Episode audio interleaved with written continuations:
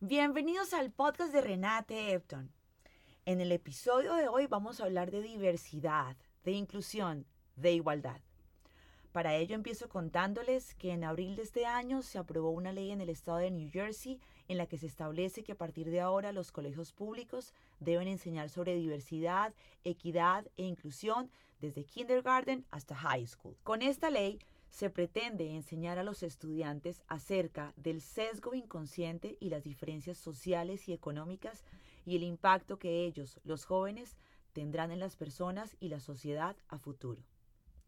A través de esta ley se promueve la tolerancia, la aceptación hacia otros géneros y orientaciones sexuales, la aceptación de otras razas, otras etnias y la tolerancia hacia otras religiones. Junto con New Jersey, varios estados como California, Washington, Vermont, Virginia, Nevada y Nebraska a hoy requieren que las escuelas secundarias ofrezcan clases que honren la historia de la comunidad afroamericana y latina, y de esa manera fomentar la empatía hacia otras culturas. Pese a que esta ley es un gran paso para generar conciencia y empatía, llama la atención que la misma no incluye los nativos americanos y su historia.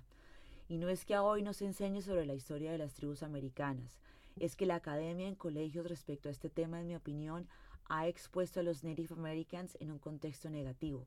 Algunos libros los exponen como salvajes e incivilizados, cuando lo verdaderamente importante es contar sobre las dificultades a las que estas tribus han estado expuestas desde la colonización.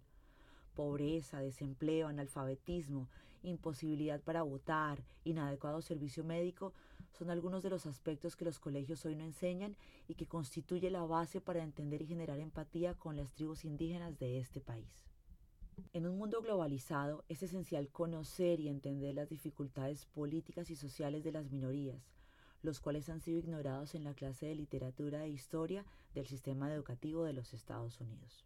Por otra parte, y retomando lo positivo de esta ley, cuando investigué sobre la misma pensé en la importancia de esta iniciativa en el corto y mediano plazo, pues cuando se enseña sobre minorías, grupos étnicos y diversidad, se está enseñando sobre derechos humanos. Hablar de derechos humanos es hablar de los valores y la dignidad intrínseca de los seres humanos que son la base de la paz y la justicia social. Es así como dar a los estudiantes la oportunidad de explorar la historia de las minorías les permite desarrollar un mejor entendimiento de los otros, promoviendo el compromiso cívico en el marco de la tolerancia y el respeto.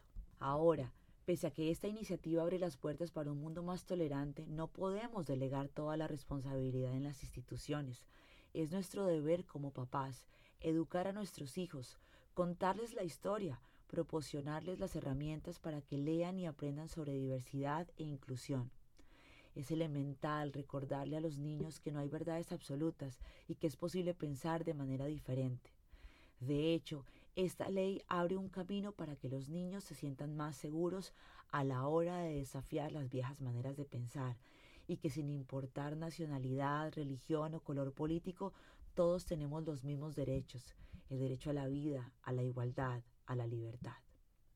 En mi opinión, la razón por la cual tenemos estereotipos raciales es porque ha habido falta de educación, ha habido falta de academia sobre otras culturas. Pensemos por un momento de qué manera las clases de historia aquí en Estados Unidos han enseñado por siglos sobre la supremacía de la gente blanca, glorificando a los colonizadores, a Cristóbal Colón o a los padres de la patria.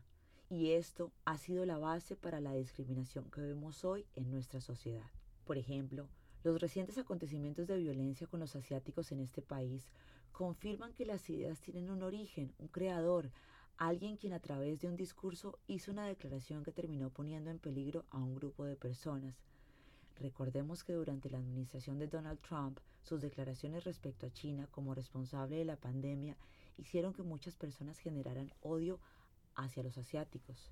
Es así como la discriminación racial es el resultado de ideas generadas bien sea por líderes políticos o religiosos que al final terminan siendo adoptadas por la sociedad civil. Entonces, retomando el tema de la ley que promueve educar a los jóvenes sobre diversidad, inclusión e igualdad, Considero conveniente tomar esto como ejemplo para que al interior de nuestros hogares hablemos con nuestros hijos, busquemos información para compartir con ellos, veamos documentales en los que se cuente la historia de las minorías, discutamos en familia temas de discriminación racial, injusticias sociales para entender el rol de raza y racismo en la sociedad. Enseñar a nuestros hijos esto los va a ayudar a entender y respetar a las otras personas.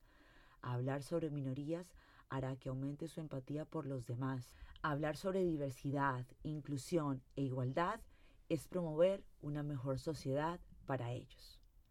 Hasta aquí el podcast de Renate Epton. Abrazo, bye.